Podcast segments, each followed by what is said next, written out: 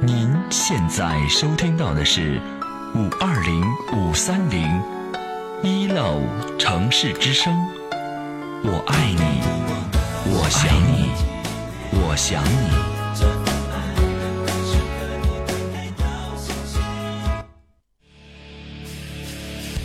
您正在收听的是五二零五三零一 love 城市之声，直闪亮，梦想延续。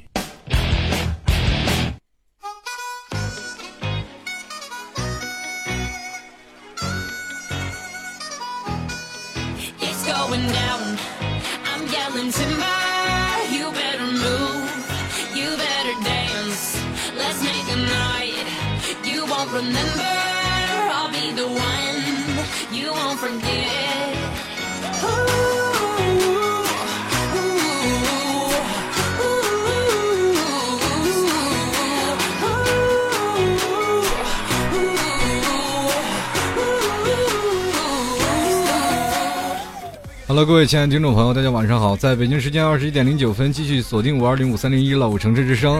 非常感谢在座听众朋友的这么一会儿的守候啊！就刚才确实出现了一点小小的问题，就是马上濒临上节目了，这个电脑突然就是不是电脑了，就是突然停电了，然后就突然就跑下去，然后就是各种开闸、各种开灯啊，所以说有点小小延迟啊，特别寸啊，所以说在这里跟各位朋友说声这个道歉。其实。在这个时候呢，本来我第一时间就能把电闸拉上，呃，但是我想到了这是马上要过年了，不是吗？所以说我会害怕有坏人。哎，你看啊，在最近发生了很多的这种案件啊，就是说有的是吧，先把闸拉了，把你家电闸拉了以后呢，然后就偷偷的等你出来的时候，哎，摸过。所以说我得穿好是吧，所有的防护用具，我才敢开这个大门。啊，先先是怎么回事呢？我先开始这个穿上这个皮鞋啊，又穿上我这个带上拎一把菜刀，我去拉电闸去了。我去合闸的时候，一堆老头老太太看着我，你说这干嘛呀？这是？啊，原来是一楼下在一些修一些电路啊，可能临时拔一下电闸啊。这里我说你们拔电闸是不是跟我说一下？我这还有事儿呢。啊，那老头老太太也听不进去啊，要眼瞅就要摔倒的架势，我说算了，我回去。这个老头老太太把闸合上了，你你要摔倒了，那不是我讹着呢吗？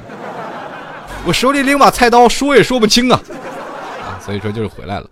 呃，在这里还跟各位朋友说声抱歉，同样呢也非常感谢在座每一位听众朋友的时候里聆听，同样也是非常感谢啊、苹果播客和喜马拉雅的听众朋友的这个准时收听。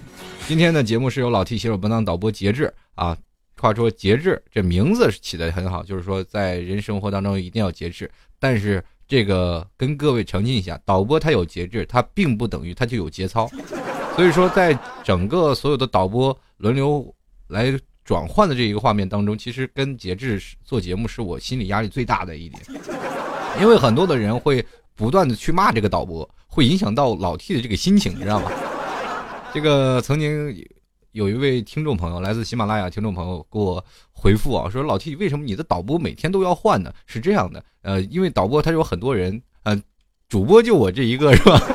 所以他们都要跟着来。当然，这个节制可以不用跟我的节目，但是每天死皮赖脸的非要跟着，其实他就想火一把啊！也跟各位朋友介绍一下，这个节制是没有节操的人啊。大家有如如果有什么事儿的话，我觉得以后节制会不断的出现在我的各种段子里，好吧？这个今天继续回来啊，跟各位朋友还是来聊聊。昨天我是聊到了一些小孩玩的一些东西，比如说像呃我们的曾经那种憋憋不住尿啊，也憋不住话的日子，就是我们比较小啊，什么都不懂。同样呢，在玩起来那些东西的时候，很多的听众朋友都发表了他们的意见。这样呢，昨天有位听众朋友，这位叫做执着浪你这位听众朋友，他就说了，和我们南方一样的玩法，就是叫法不同啊。他也是说说的类似于我们昨天。呃，聊到的那些玩的东西啊，可能就是说北方和南方叫法的不同。那么叫北纬六十一笑脸的易醉，他就说了这个呃，他说我的我的也是啊，我小时候和男孩子一样去玩弹珠那些东西。他意思是我跟女孩跳皮筋，你就不乐意了呗？你一定要跟你男孩去玩打弹珠是吗？好吧，你就是我们这个拜把子哥们儿其中一伙的啊。这还有一个叫安哲，他说了，他说我们下踢还好。我那时候简直是在瞎跑，连球都看不到，哪人多往哪跑，特别傻。说到踢足球啊，我不是昨天还聊了吗？就是一个人过三十多个人啊。看有位这个 SV 听众朋友，他就说了尿尿和泥巴，你就是我就是这么过来的。我跟你说啊，这个 SV 这位听众朋友，和尿泥那已经是再小一点的事，我们长大都已经开始用水了，你知道吗？因为我们已经知道尿它那时候不干净啊。还有位叫混蛋跟我说了，老 T 你是暴露了您的年龄啊，我一点都没藏着，我就是个八零后啊。这压根我就一点都没藏着啊！还有听众朋友，他们发回了很多他们的意见啊，就比如说这样北纬六十一笑脸的一醉，他又说了，他说老 T，这个感觉老 T 能说出那么多女孩子的东西啊，肯定特别爱跳皮筋儿。那是啊，如果说在小的时候一个男孩不愿意跟女孩玩，长大了他一定也没有出什么出息，你知道吗？长大了他也肯定会碰见女孩子会害羞。现在。男生追女生一定要投其所好，小的时候也一样。女孩玩玩皮筋儿，你也去跟人玩皮筋儿啊。很多的时候，我这还好跟女孩一起玩，有的男生是甘愿就一直给这个女生是撑着皮筋儿，女生最后还不念他好，对不对？说你个儿太高了，你车那么高，我怎么跳啊？还有这个叫做一连，这叫疏语啊。听众朋友跟我说了，他说瓶盖砸扁了怎么玩？这个瓶盖砸扁了是要不管怎么样，你是磕是山，只要能把它翻过来，那那就赢了啊！所以说走的时候，你们下次玩的时候把它砸扁了，你不妨自己啊买两瓶啤酒回家去砸一下，很有乐趣的。如果说你自己无聊了，可以找你的男朋友，或者是找你的女朋友，或者是等等你身边的一些的周围的朋友都过来一起玩，回忆一下童年，其实也真好。现在很多的人啊，呃，我们都太熟悉现代化的玩。这个玩法了，比如说有的人现在说三国杀，可能根本不用牌，直接用 iPad 或者用手机就可以玩了，两个人可以进行互杀，只要有 WiFi 都 OK，或者有有网络。那么我们现在去玩一些那些所有的电脑、手机、iPad 都不用的一个时代，比如说在有一天我们聚会的时候，我们就把所有的手机全部收掉，玩那些力所能及、所能找到能游玩的一些项目，这样才能会让我们觉得很开心，才能起到那种忆童年的感觉，对不对？这个有个叫做绿咸豆啊，跟老 T 说了，说很喜欢您的声音，就是带东北口音的普通话很好玩要不您吐槽一下脑残粉，因为我实在理解无能。这个甭管说你理解无能了，脑残粉我也理解无能。还有一点我要澄清一下啊，也跟各位朋友都来澄清一下，呃，老 T 不是东北人啊，这是说的话也没有东北味儿。如果说你说这话的时候让东北爷们儿听见了，他肯定会揍我的。不是你说老 T 这说的哪是东北口音啊？这哪是东北人，对不对？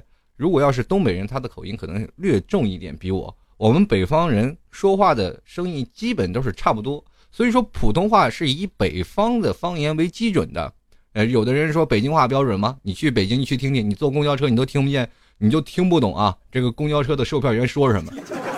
啊，前面上车，后车买票，这没上车了，赶紧补票了，几位啊？你你也听不明白是吧？老北京。所以说，在那个年代，北方的普通话可能类似，相对于北方的像东北那方的口音口音啊，他们是有一点点的干哈呀？把你脑子瓜子削放屁了去吗？所以说，在东北也有这个东北话的区别，比如说像，哎，东北是有东三省的，黑龙江、吉林是吧？还有辽宁、黑吉辽。这三个地方的方呃，这个口音还都是不一样的。如果你说老七是东北人，如果有一天我特做了一些那些事儿，他们是吧？他们连连东北人也带上了。所以说我还是跟各位朋友说一下，我说的话就是只是北方的口音啊，可能北方的人相对有些相似吧，就像南方人说话也是口音很相似的，是吧？干什么？啊，这这是老老 T 是正宗的内蒙古的汉子啊，内蒙古的人。当然我不会说蒙语，从一出生了我就开始说这个呃北方话。呃，我们那个地方呢是没有，嗯，怎么说，就是没有方言的一个城市，特别奇怪啊。很多的地方呃都是有方言，在我们那个地方呢，我给大家介绍老 T 的家乡是没有方言的一个地方，但是这个地方确确实实是生活着一帮。百分之六七十的汉人百分之四十的蒙人的这么一个居住城市，在这个汉人居多的城市呢，但是仍然保持蒙古习俗，比如说我们要喝奶喝奶茶呀，啊呃，或者是有的时候出去骑马呀等等，还是要保持内蒙古的习俗的啊。比如说我们那里都爱吃羊肉，或者等等等等。比如说我们的早点还是要喝奶茶。现在在内蒙古很多的城市已经彻底的平民化了，比如像包头呼市这样的城市，它早餐可能大多数人都是已经吃豆浆油条了。我们那个城市还是保持在喝奶茶的这个阶段，好吧？有的时候也欢迎来到内蒙古大草原来玩一玩，是吧？天堂草原锡林郭勒啊，这是老 T 的家乡。继续回来，咱们还要聊聊曾经那些事儿啊。这个说到了昨天，还有那些听众朋友的留言回复呢，我还抓紧时间来看一下。这个，嗯，我看看这位听众朋友叫做。我看看，还有 Angel，他也说我们小时候也一样，一般人追一个球特别开心啊。还是刚才那位听众朋友说在踢球的事儿，呃，说到踢球了，我还想到了我小的时候啊，在上学了。后来我不，我上一档节目不是在聊到一个门神，就是我那个表哥吗？对吧？我那表哥走了以后呢，我就成了第二代门神了啊，也就是在守守着那个这个自行车棚啊，永远的那是我们童年的一个乐趣。到现在了，我们回到家里，那自行车棚已经没有在了啊。当然，我们还会怀念那曾经的过去。踢足球其实是让自己特别娱乐精神的一种，但是在我们小孩里，没有了那些竞赛，没有那些竞争，从来都不懂得如何就把这个球踢到球门里才算一分。那个时候，我们只知道踢足球才是我们那个年代里最好玩的一个东西，因为你会发现只有一个，物以稀为贵呀。当然了，还有整场都感觉不到了，是一直抓着球的孩子，一直都踢不到，他们就在后面跟着，他们也觉得很开心，因为跑才是他们最重要的。你才会发现这些东西就是有一种技术好的他有球拿，技术不好的他就在后面跟着跑，或者是有些好凶斗狠的、自信心强的，他也能摸着两脚球，但摸着两脚球可能又会被别人抢走，就是这样的玩法啊。说到这里啊，我们这个其实那时候我们回到上课的年纪，我们刚才一直在聊。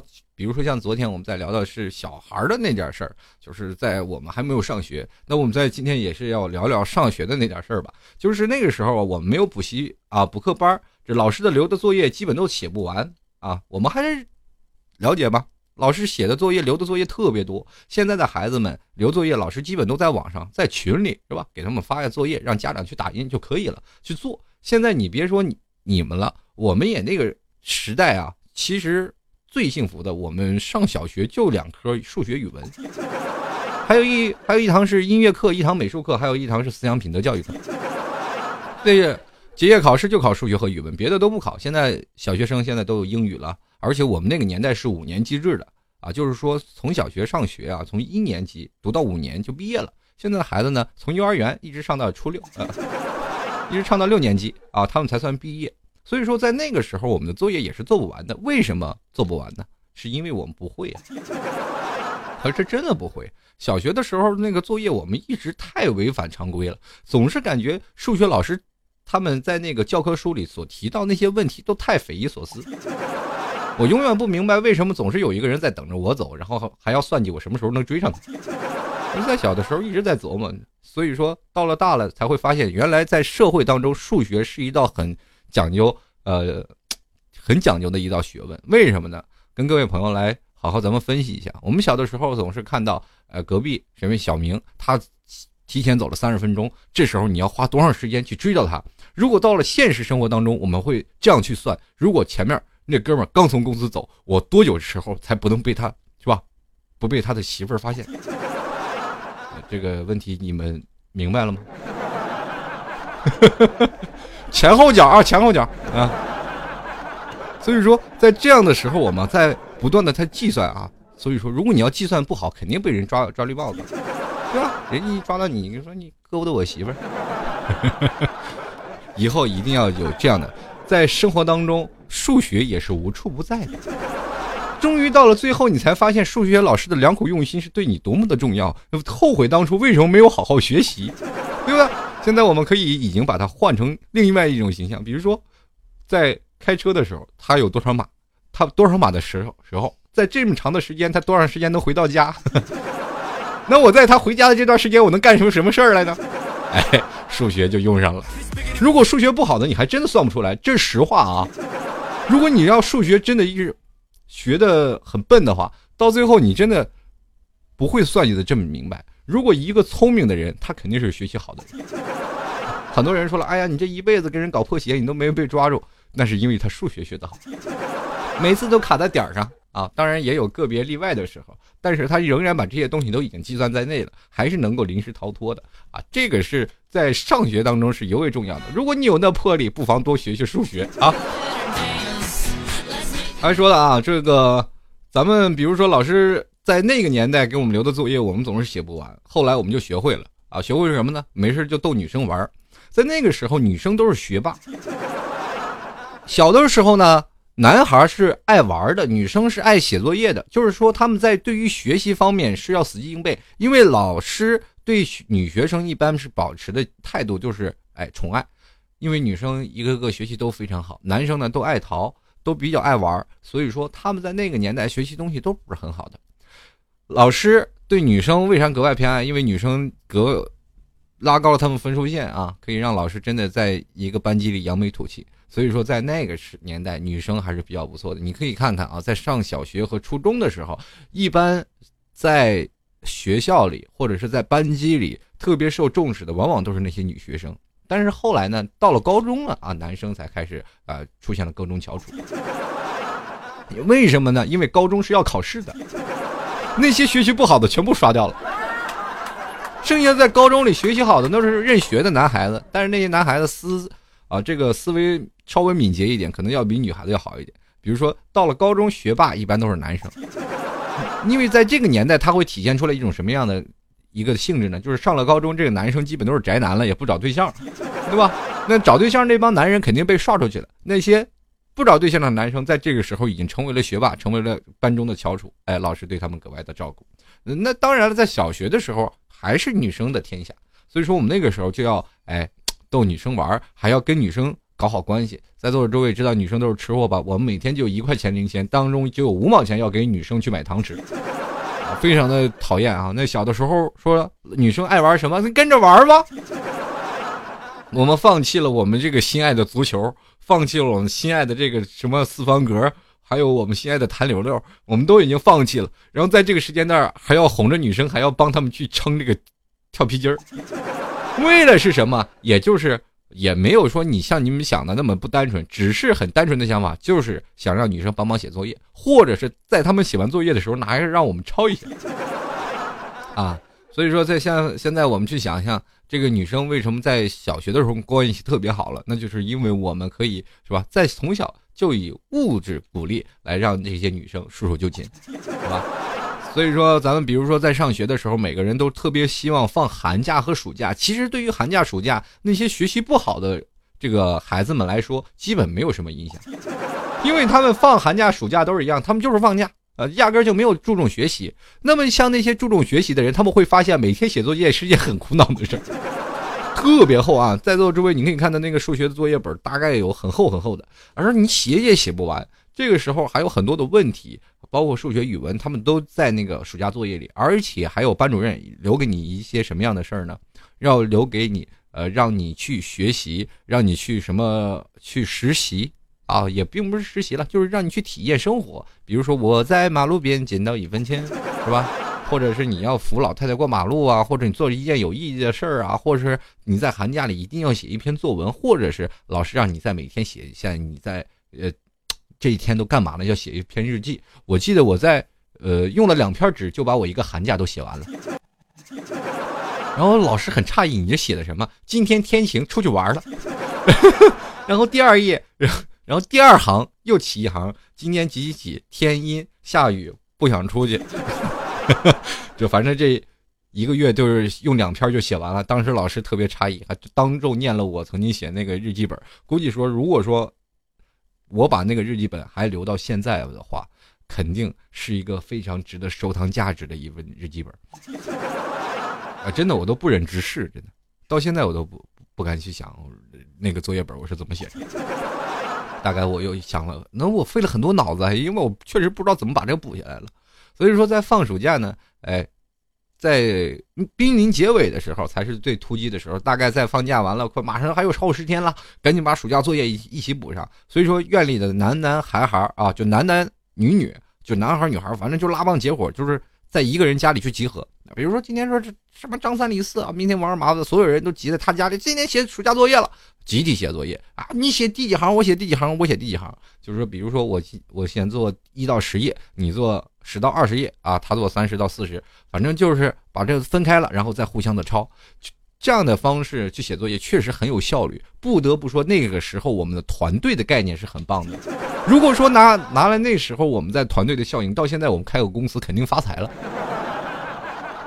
嗯，就是这样啊，所以说就是在那个时候，我们还要比如说集体写作业，写作业，然后有的人可能写着写着跑出去玩了，对吧？我们这还得抓出来啊！这一个人跑出去玩了，肯定有别的人去跑吧？啊，我们接着都去跑，跑了完了回来，又发现作业还没有写，于是乎挑灯夜战。啊，小的时候那熬夜呀，熬夜去写作业非常的兴奋，因为那个时候不仅熬夜还有饭吃。啊，所以说在那里啊，就是说。以前有没有在座的诸位啊？我就问你们一个问题，就是以前有没有人就作业写不完，开学交作业呢，就写了第一页和最后一页的？真的啊，就是真有这样的人，就是写作业啊，就是可能只写第一页和最后一页。但是我也跟各位朋友去说一下，老师在看你暑假作业的时候，也可能只看你第一页和最后一页。真的。如果说你要是稍微细心点把中间的空下来，前面三页你写了，后面三页你写了，老师可能在这个暑假里他不会过问你，除非你特别背，老师一翻翻到中间哎，你就没有写那一页，然后所有的都没有写，那你就得背到家了，就是这样啊。所以说，在那个时候啊，就是有熊孩子真的是只写第一页和最后一页的，每年暑假都是属于观望态势，就是乞讨老师看不见。真的，我在这里我认识好几个这样的熊孩子，这。就是这种熊孩子，天天就是只写第一页和最后一页，然后属于那种掩耳盗铃那种形式啊。说到这熊孩子，我们这个院里还真是有一个奇葩啊。这个写语文作业啊，造句就是用什么造句呢？这个用这个旧啊，老当时老老师给他们起说，你用旧造句啊。这个造个句子，这少年就写什么花生就酒啊，越喝越有啊。这是他老爹的口头语，他老爹每天打麻将，花生就酒，越喝越有啊。他就把这写上了，人个“就”字儿道具，你说我今天是吧吃了多少，是吧多少多少饭，然后我舅来了也行。当然了，“就”是很很简单的一个词儿啊，我们这啊就是就是他，左边他造个句都行，他来个花生就酒，越喝越有。后来呢，这个因为这头口头语，就是因为他老爸呢每天吃饭都要弄个油炸花生米，喝点小酒。还有一个题呢，就是写出一个歇后语。这个我们都知道，一个比较常用的，比如说“打破砂锅问到底”啊，“竹篮打水一场一场空”什么的，对吧？这都是歇后语。然后我们这位大神就说了什么“脱裤子放屁多此一举”。然后这个好吧，这个这也是他爸口头禅。当时呢，那天这个他妈就是被老师喊到学校了，说这孩子不行啊，就是怎么能说出这样的话呢？当然，这个咱们小的时候，老师永远有个大招，那就是叫家长。一叫家长，这人肯定完，晚上肯定是这个哇一顿的时候狂风暴雨，必须的。那最后呢，这个把老师叫到家长了，这孩子心想完蛋了吗？晚上肯定回去挨打。结果呢，出奇的好，这回去的时候他妈也没有打他，反而跟他爸吵起来了。说吵了一架呢。其实那天我在网上看着一个网友说什么呢？就是说这个。在他家有一个，比如说隔壁五年级的孩子，啊，他家有一个隔壁五年级孩子，他注册了一个百度账号，百度，然后呢，每天把作业就是拍到网上，给一点积分，就一点积分啊，十分钟不到就有人帮他做完了。你说咱们现在是不是应该感叹一下，时代不同了，熊孩子抄作业抄的这么高端大气上档次？在我们那个时候，别说电脑了，你连台有台小霸王学习机，那就已经太了不得了，那家里都肯定是土豪了，对不对？现在的孩子写写作业，前段时间我看到一个，呃，就是卖暑假作业的，大概是多少多少成交量？大概五千吧，五千的成交量。还有什么毕业论文呐？现在在淘宝都有人代写，而且这些人这些孩子现在贼有钱。你不要说什么这个暑假作业怎么样，你给他邮过去，他马上就给你写完了。这帮熊孩子开心的不得了。而且关键是那帮人厉害到什么程度啊？还能模仿到你的笔记，只要是你把你的笔记写出来，然后邮过去，那个人就给你写出来，而且还是模仿你的笔记写的，别管你是歪歪扭扭，都能给你模仿过来。这个确实是现在社会当中比较高端大气上档次的低调奢华有内涵的一件事儿。其实现在我们人们每天都是面对着这样的事儿啊，面对的这样的学习和窘态，还有我们现在已经步入社会了，再回忆起童年还是非常有意思的，对吧？好了，各位亲爱的听众朋友们，非常感谢这个收听老 T 的吐槽二零一三。在今天节目当中，如果喜欢老 T 的听众朋友，可以加入到老 T 的微信公共平台幺六七九幺八幺四零五。同样也是非常感谢喜马拉雅和苹果播客的听众朋友对老 T 的大力支持。呃，过两天呃，老 T 还是有一个呃这个上海的小聚会，如果有在上海的听众朋友想跟老 T 再聚一下，可以在三十一号一起去跨跨年啊。跨年的这个群呢是多少来着？我给忘了。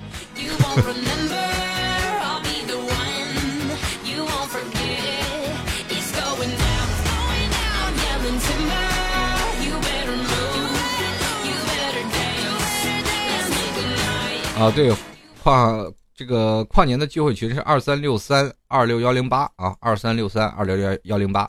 这个加入到跨年群里呢，就是先报名啊，报名好了可以在上海见到老铁，然后我们一起来跨个年啊，大概也只有几个小时的时间。所以说，如果说听众朋友很很多说我要从广州来，从那个哪里来，没有必要啊，确确实没有必要那样跑，大概也就只有几个小时。如果在附近的的话啊，一起玩一玩就可以了，好吧？同样呢，如果要是喜欢老 T，也可以加入到老 T 的微信公共平台，微信公共平台账号是幺六七九幺八幺四零五啊。很多听众朋友说我在念这个号的时候特别快哈，幺六七九幺八幺四零五是老 T 的微信公共平台。如果你们喜欢的话，可以在微信公共平台跟老 T 进行留言，好吗？同样呢，如果要喜欢老 T 的节目的话，也可以在淘宝上拍上十块钱支持老 T，可以在这个淘宝搜索店铺啊、老 T 录音音频店铺拍上十块钱支持一下老 T 啊，对于老 T 的节目算是一份支持，一个赞助，好吗？谢谢各位。嗯、我们今天继续回来，还是要聊同学啊，这个我们童年那些事儿啊，还是上学的那件事儿。这个其实大家小的时候有没有一个父母不允许你接近的人？这个人可能就是你们学校里，呃，或者是你们班级里，乃至于你们院子里最坏的那个。就是说，不管是哪个院子大小，咱们这个都会有一个父母当中的典型，谁家那小谁，谁家那小谁，千万不能见啊！我曾经在小的时候也曾经担当过这样的一份责任啊。我的责任，但并不是打架最能闹的那个啊，我是属于比较能逃、比较能祸害的。谁跟我学吧，他就学祸害。曾经我一直认为说什么谁谁怎么都嫌弃我呢？后来原来他们就说了，我爸爸妈妈不让我跟你玩，怕你把我们带坏了。你看看，如果说你那个时候跟我玩，你到现在还能找不着对象吗？该啊，活该你单身啊！致我曾经童年的小伙伴，他现在也可能没有听我的节目啊，有时间我把这期一定要放给他听。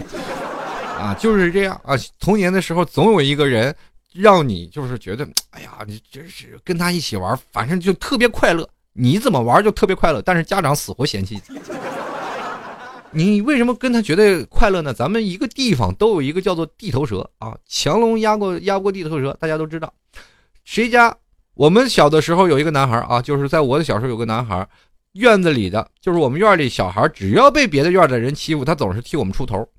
那么带我们去打这个别的院的人，就是比如打架，每次我们在这挨欺负了，啊，大哥，大哥就来了啊！大哥也是一把刷子是吧？左手左青龙，右白虎，中间纹个米老鼠，是吧？也不管那大哥其实也是在学，你知道啊，小孩打架就靠的是个气势。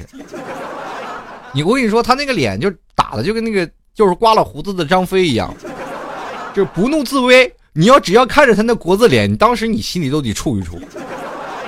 就是如果说把他成长到现在啊，现在倒是长开了。如果说他如果不长开了，还保持那个模样，长到现在，你走到路上肯定有警察会盘问你身份证的。真的就是一脸就是杀人犯的样子啊！所以说在那个时候，从小就是大哥。那么心目中的大哥是怎么回事呢？就是在那个年代，我们受欺负了，就肯定找这个大哥，比我们年长两三岁啊。这个大哥也是在社会上混过的人，摸爬滚打是吧？谁也见他就哆嗦三下是吧？本来自己打架还有点小手艺啊，自己打架有点小手艺。如果说对方还能打点是吧？对方要是还能看着他的脸，还得触他一下，这是在基本上的属性上就是叫做什么恐惧，恐惧到对方了，放个技能啊，这提前出来你就输一个技能了。这大哥为什么现在就是在所有的小孩里就一直是个大哥，就是因为他们比我们多一个技能，叫做恐吓。所有人一看就哆嗦，哎呀，嘲讽，还是打，反正这个情况就是我们心目中的大哥啊。那么更羡慕的是呢，这位大哥在院里有好几个媳妇儿。你也知道，在小的时候，所有的只要坏的人，他总是身边的小女生有很多，而且这种人最让我们有时候羡慕，也非常气愤的，就是强买强卖。就是说他在院里只要看上那个女的，那就是他的媳妇儿。我们小时候玩过家家，连个小手都不敢拉，他过去就赶人调戏人小姑娘去。为什么？人家流氓，我是流氓，我怕谁呀？对吧？脸拉得下来。我们如果说跟这个小女孩去玩，是吧？我去拉一下手，去调戏这小女孩，这小女孩，哎，我再也不理你了。这 你就一点招没有。这个小女孩如果说被这个大哥摸了一下小手，我们这个大哥，比如这小姑娘说，我再也不理你了。人大哥说，压根你也没理过我呀，对不对？所以说你理不理跟我有什么关系？我摸我的，你你不理我算喽。当如果我们那个时候，如果说这个女生说我不理你了，那脑袋上就是晴天霹雳，砰一道大霹雷。然后所以说，在那个年代，我们什么事都不敢干，就有这个流氓大哥干。我非常的羡慕他们啊！这个院里有几个小姑娘跳小皮筋儿哎，这是我大媳妇儿，这我二媳妇儿，这我三媳妇儿。这哪个女孩搭念他呀？没个没有女人喜欢他啊！但是这个人就恬不知耻。所以说，在那个年代啊，对于这个点。他对那女生指指点点的样子颇有领导风范，所以说就这样的孩子啊，在我们的这些家长眼里，那就都是小无赖啊、小流氓、小混混、小痞子，对吧？特别容易带坏我们。所以说，我们每次出去玩呢，大人们总是三令五申啊，禁止我们跟他出去玩。哎，千万不要跟那小谁出去玩啊！你要出去玩，打断你腿。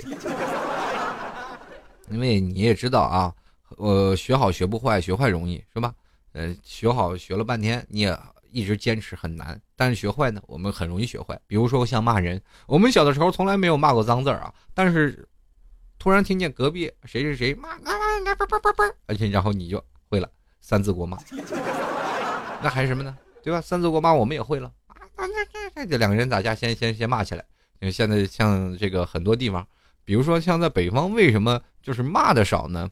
就是动手的比较多，就是因为那个年代在北方还真正的骂人的接触的年纪还少，他们在一般上小学了，可能他们才会骂人，因为家里管教比较严。在北方的父母，他们的管教孩子的方式，基本基本都是哎一顿这个皮鞭啊，各种暴打。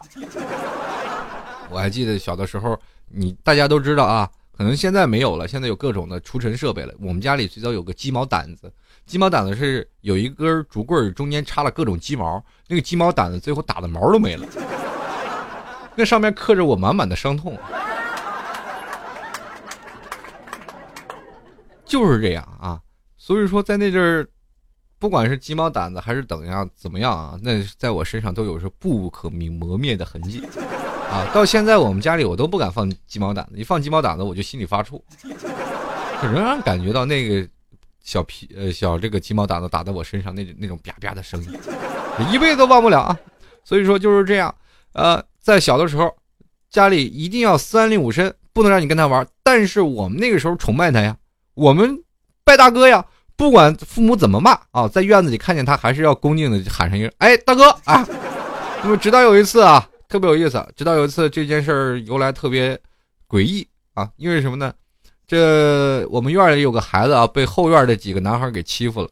就是他哭哭啼啼的回来的时候，正好赶上我们这位大哥呢，带着他的妹妹刚从姥姥家回来。这个大哥一听这事儿啊，哇，真的这还得了？他们我一不在，你们这几个小兔崽就受挨打了。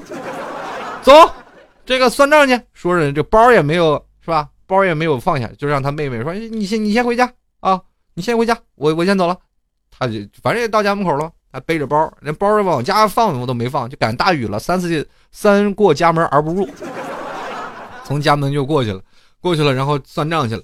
当时一看哎，那几个小子还在呢啊，在那土土堆上玩呢。哎呀，我们这个老大就气势汹汹啊，特别厉害啊，气势汹汹就打开包啊，想拿出他这个包里的大宝剑啊。呃，大家想知道什么叫大宝剑吗？就是小的时候家里都有一个小木头剑啊，然后小木头剑或者小小木头棒子啊，这种的一抽出来，啪啪啪啪可以打的那种的啊，打的挺疼的啊。所以说那种的小木头剑，就他每天小背一个小包里，对我们来说那叫大宝剑。小的时候孩子都穷，不像现在的孩子啊，都是有什么真的想买一条真的剑啊，在那个什么集市上都可以买到。那个时候穷，小孩子而且。比较小，特别崇尚武侠风，每次就拿木头给自己削一把宝剑。我这大哥自己就给自己拿了个小小片刀，削了一把宝剑。你知道那那多有毅力？就因为那把宝剑，我们必须认识这个大哥，你知道吗？太牛掰了！我们这做梦也没有想到啊，这个有还有人能自己削出一把剑呢。哎呀，用了很长的功夫削出一把大宝剑。他自从领的这把大宝剑，这把宝剑上当中，要么不出血，要么不出。刀一出刀，指定要见血啊！当然是他自己见血啊，因为每次拿出这个东西的时候，一般都是啊对方人数比较多的时候啊啊，掏出大宝剑，结果他一拉链一拉，从里面一把抓出个洋娃娃。他妹妹的，当时怎么回事呢？这个洋娃娃是什么呢？是可以换衣服的，然后长头发的。当时这个我们所有的人都惊呆了。我们一瞅，大哥，大哥，大哥，你是这要糖衣炮弹吗？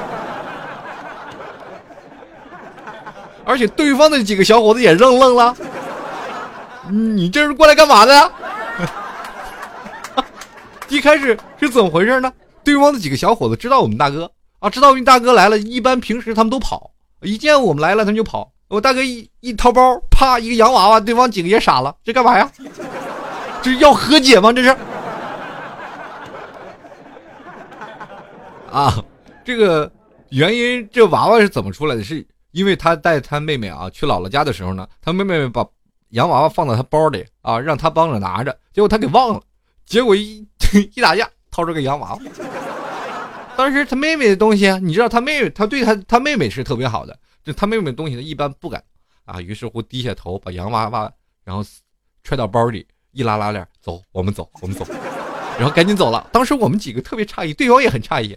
对方到最后来，我们走了，还一直待在那里目送着我们离开。对方那几个小伙伴到现在可能这辈子他都不明白为了什么呀？这是，这老大拿个洋娃娃出来，然后默默的又塞到包里又走了。这几个心里当时想，肯定今天让让这老大揍的要，呃，揍的要惨了。这肯定今天要欺负他们小伙伴了啊！你今天都让你们抓着了，你说我。对不对？已经爆出去豁出命的那个精神要跟我们要对打了，结果这你看，这大哥拿个洋娃娃把对方给吓傻了。所以说呢，这个 那屈辱的一战之后呢，我们这个大哥就金盆洗手了，就再也不浪浪迹这个浪子回头了，就再也不干了。然后，呃，现在啊，有时候回家，就比如说我现在回家的时候，我妈还会说：“哎呀，以前那院里那谁谁谁小谁啊。”也不知道怎么地了，就是小时候那么淘啊，后来你说怎么突然就看不着了？这出门吧就在家里待着，后来呢人家考上大学，现在也找份好的工作，对不对？这还真看不出来。其实到那个时候，我还真的拍了拍我妈肩膀说：“妈，我们的世界你真不懂啊。”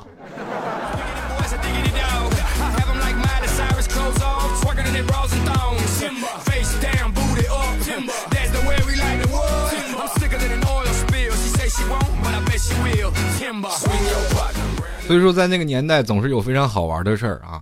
这个男生和女生总是要保持着不一样的东西。比如说，男生在这个年代，他就会有一个大哥；在那个女生的那个年代，你会认为他们有大姐吗？没有，他们女生在那个时候，他们是有个核心层，也就是说，他们几个会有几个小姑娘核心的哦。比如说，他们有一些是偏向于女生，有一些是偏向于男生的，他们的性格取向是很。很特别大义凛然的，比如说跟男生玩的女孩只有那么几个啊，大概有三四个的女生，她们是愿意跟男生玩。那么有几个女生呢，是只愿意跟女生玩，她们再也不愿意见到跟男生在一起，可能会单独和哪个男生出去，但是不会跟你一帮男孩出去去疯去。因为他们会觉得特别没有意思啊，而且你们男生说的话题我完全插入不进去。那个时候女生是腼腆的，在上小学的时候，在座的诸位啊，女生特别腼腆，腼腆到一种什么样的地步，你都不敢跟她说话，你知道吗？我们可能去回想一下你上小学的时候啊，小学的时候你跟在我们那个年代，基本上很少能看到跟女生聊天的这样的景象，因为我们在上小学，我们会出现一种什么样的现象？男生和男生玩，女生和女生玩，他们分别是两个。啊，集体可能我们在上班的呃上课的时候我们会认识，但是在我们私下放课的那个十分钟，我们是不会跟女生是出去玩的。如果跟女生出去玩，这个男生是被会被所有男生所鄙视的。在那个年代，我们没有娘炮一说，但是你要是跟女生玩，我们会说你娘娘腔，你一点老爷们气概都没有，你知道吗？卖肉求荣，你跟女生去跑了。那时候女生也是非常的。有一种现象，就是女生不能跟男生玩。如果女生你要跟男生玩，就说明你这个女人很放荡。好，这个只是在我们那个年代啊，这个八零后啊，八零后就是到现在了。现在小孩我看的都很开放了，对不对？都敢在班级里公然扒衣服了。我不知道这社会已经开放到这个地步，对吧？那个时候。我看到了一个什么各种门啊，前段时间什么九零后的各种门，还有零零后的各种门啊，零零后是扒衣服，九零后是摸奶门，啊，一个小中学生，中学一个女生，周围围了一堆的男的，我这时候只是想，为什么那个时候我们班里没有这样的女生？我们班里那时候女生为什么都是这样的？对吧？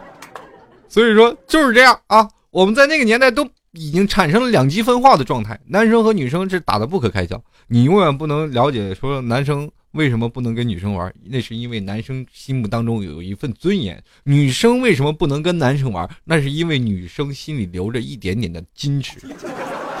在那个年代，男女分化很厉害，可能到了初初中的时候，我们才明白，男人和女人在一起啊，其实也只是朋友，也可以聊聊天的。因为在上小学，我们不了解，如果跟女生过于亲近，会不会怀孕，会不会生孩子呢？那个时候我们太傻了，上小学的什么都不懂，对吧？到后来，我曾经我还记得，就是上小学的时候，有一个同学非常的柔弱。然后他和一个女生可能是从小的青梅竹马的发小，上了小学以后，经过我们的洗脑，他曾经认为他跟这个女生过过家家，曾经他叫过这个小女生媳妇儿，可能以后要怀孕了，隔三差五就问你你你有孩子吗？还 特别好玩。呃，后来这两个狗男女还真走到一块儿了。啊，这是若干年后啊。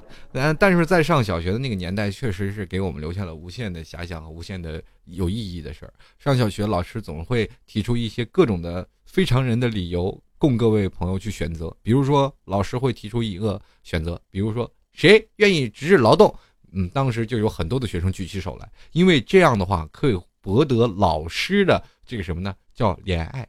在座的诸位，你们有没有经历过这个这个状态啊？就是说，在老师在说。比如说一个比较苦、比较累的事儿，所有人都不愿意去干，你恰恰却站出来了，那说明你是什么呢？说明你不是一个学习好的学生。因为学习好的那些学生，他们不用刷存在感，他们是直接可以坐在那里板上钉钉的就认为，老师你再怎么做也不会把我撵回家，也不会叫我家长的，因为我学习很好啊，对吧？我没有犯什么错。如果说那些一直抢着举手的那些人，一直刷存在感的。是什么呢？是属于学习，就是班级里学习不怎么好，而且是最能闹的那些人。就比如说天天打架，然后天天胡诌啊，在班级里特别这个是吧，富有淫威的这帮小男孩们，这个班级肯定第一个举手。老师这个时候哎夸他们，哎不错不错，今天就你们几个去干了。这个时候为什么男生要站起来？这叫做溜须拍马，刷存在感。刷到存在感了，知道老师对自己加一点印象分。这个时候我再闹一点，老师可能会对我手下留情。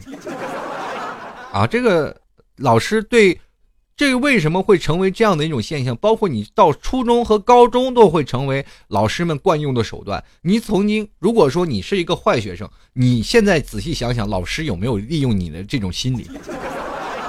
真的是有啊，老师会利用你这种心理。如果你要本来你在班级里就逃就不老实。你还不赶紧给我表现？你看我怎么收拾你！那么班级里还有另外一种人，就是永远没有存在感，就是他也不会举手，他学习也不是很好，永远坐在班级里最中间那份角落，在班级里也不说话。到后来我们毕业了，我们都不会想起他是谁的人。我记得我们班级里真有这样的人啊！上学了，我们同学聚会总是有前面一桌，后面一桌啊，玩学习好的一桌一桌，是？学习不好的一桌啊，都是这样。然后我们分起分开来，开始一个个打电话叫出来，然后突然中间坐了一个陌生的人，我们会想他是谁呀？所有人都想哦，谁？哎，我我想不起来了，哎，就就坐那个谁后面那位是是是是不是啊？多尴尬呀！所以说，在那个年代，你才会发现，学习不好的会给老师的印象特别的深。老师给，可能到了若干年后，老师仍然会想起你，因为老师带的学生特别多。这是给我，呃，人生当中最为一次的震撼。那是因为可能是在前，我算算啊，在前五年啊，大概五年前，五年前的左右的时间，我已经步入社会，已经开始工作了。然后有一天，那个老师。他们在有一场比赛嘛，就是，嗯，城市当中的乒乓球比赛。当时我，我曾经的母校啊，也就是我的班主任，他们也过来来打球了。那个时候呢，我的爸爸是比较爱打乒乓球的，他在那里呢也是代表一个队，我就去那里坐着去看看他们打比赛。然后那天那天呢，然后就突然发现我，哎，这不是我的英语老师吗？这个时候我就去给打招呼了，英语老师，我是谁谁谁那个谁。哎呀，哎，英语老师想，哎，你是哪个学生？我说我是某某某啊。你偷小子，他一一下子他就能想到哦，你是谁？你是谁？他完全想不到你曾经在某某时间段，你是在。如果你是个好学生，他可能会想不起来，因为这些坏学生确实给他们留下了太深的印象。我记得曾经有一天，我就说老师，我要毕业了走了，你要舍不得我吗？老师心里一想，快走吧，终于把你们这帮人给盼走了。过了多年。我跟我们这个老师还交流了一件事我说：“老师，我们在那个年代算不算最淘气的？”老师说：“哎呀，过了你们那年代就太好了，迎来了春天呀。”后面的几帮孩子啊，都是一一一代就比一代老实了。其实那个时候，我只想跟老师说：“老师，那个时候是我们跟你玩，现在孩子们他们自己玩，因为我们那时候不明白，我们天天跟老师作对呀，天天是吧？有的时候。”砸老师家玻璃啊！当然了，这也是个别的，就是有有生气了，就是扔个玻璃就走，没事干的时候白天敲敲老师家门了，对吧？那么后来呢？我们那时候是在跟老师作对啊，跟门卫作对，天天逃课啊，老师天天抓你们，天天没没事没事干就是逮你们几个孩子，然后没事干我们就在外头站着站着呢，然后去外头罚站去。好，我去外头罚站，罚站完了，两个人一看，老师一开门，人呢？操场上踢足球呢。踢得可开心了。有一次特别有意思啊，我和我们同学两个人拿这个作业本啊，大家都知道最早以前那个数学作业本，我们翻开正面是 x y 等于多少多少多少，背过来第一页三斜五虎，可能各位朋友有的没玩过啊，三斜五虎其实只需要五个牌啊，有三斜啊就可以把这个收回来，四井啊收回来。还有五虎等等排成一溜，反正这个也是一个小策略的游戏，类似于这样的玩法，可以收掉对方的棋。然后每天我们就在研究这样棋盘，第一行是这个小棋盘，第二行是象棋，每个人都叠了个小方宝。你是红红的，用红字写的车马炮，然后蓝的啊用钢笔写的车马炮，然后两个人在上课下象棋。这有的时候下下的差不多了，这一节课还没下完呢啊，这。啪，把作业本一扣，然后盖上书包，好，上课接着下，是吧？十分钟，咱们先去趟厕所，就是这样，特别好玩。然后呢，有一天我俩在下象棋的时候下生气了，我和我同桌生气了，你不带会棋的啊？跟老师两个笔头，你是不是出去玩去。然后我我俩就出去了，出去了以后呢，就开始踢足球啊。这一看这操场上有一个小伙子，就一个人，体育课呢可能都没有人去玩，就他一个人在那儿。抱着个足球去玩了，那应该是我们学校老师的家的孩子啊。那天不上课，在踢足球，我俩就跟着去玩了，去踢足球。然后那几个小，我们几个同学一看，哇，这俩小子出去踢足球去了。于是乎，老师我要上厕所啊，去了一个。老师我也要上厕所，大概去了三个上厕所的，跟我们一起去踢足球。这老师心想，这，哎呀，这几个上厕所的怎么不回来了？一回头一看，跟我踢足球去了。一帮人在那跑的满头大汗，开心。但是那个时候，我认为老师可能没有把他的全部精力放在学生身上，他们只考虑到学业了。如果在那个年代把我们放到中国踢足球了，我们可能也是未来恒大的一员，是吧？有那么爱踢足球，为什么中国的这个呃体育环境不好呢？为什么国足上不去呢？就是小时候不抓孩子嘛，对吧？好了，各位亲爱的听众朋友们，二十一点五十八分，同样是非常感谢各位朋友的守候与聆听。嗯、在今天晚上，嗯、这么一个非常富有戏剧性的这么一个开头啊，然后也希望各位朋友能够啊、继续支持老 T。同样呢，非常感谢喜马拉雅的和苹果播客的听众朋友的大力支持。呃，如果有喜欢老 T 的听众朋友，可以加入到老 T 的微信公共平台幺六七九幺八幺四零五啊，幺六七九幺八幺四零五。如果想要去上海跨年的听众朋友，跟老 T 一起跨年的啊，加入到我们的上海的跨年的聚会群是二三六三二六幺零八二三六三二六幺零八，这是我们的上海跨年聚会群，好吧？嗯、是在三十一号晚上啊、一起跟各位朋友在上海去跨年。同样呢，老 T 的节目也是诚招这个冠名商和广告商啊。如果需要的话，嗯、可以直接到老 T 的微信公共平台进行确认啊，可以洽谈啊，幺六七九幺八幺四零五，好吧？幺六七九幺八幺四零五啊，是老 T 的微信公共平台。在这里非常感谢各位啊！如果等一下喜欢老 T 的节目的呃听众朋友，也可以下跳到下面呢有一个 T 加军团，可以跟老 T 来聊聊。呃，可以点击下面的直播时通知我，开始时通知我啊。等老 T 回到这个个人直播间，也可以跟老 T 再聊一聊。那么今天非常感谢我们今天的辛苦了一档的导播节制，还有我们各位亲爱的听众朋友的守候的与聆听，还有在场的在座工作人员。今天呢，老 T 要跟各位朋友说声再见了，时间过得太快了。接下来继续是由我们的清风啊，武清风给大家送上来的《城市夜航》。那么这个下周呢，节目可能会有点紧啊，呃，下周可能会老提安排一些节目的时间，因为下周就要聚会了，可能要去趟上海，所以说下周的节目可能会稍微有点少啊，也非常希望各位朋友能够体谅一下，好吧？我们下周再见，好吗？拜拜。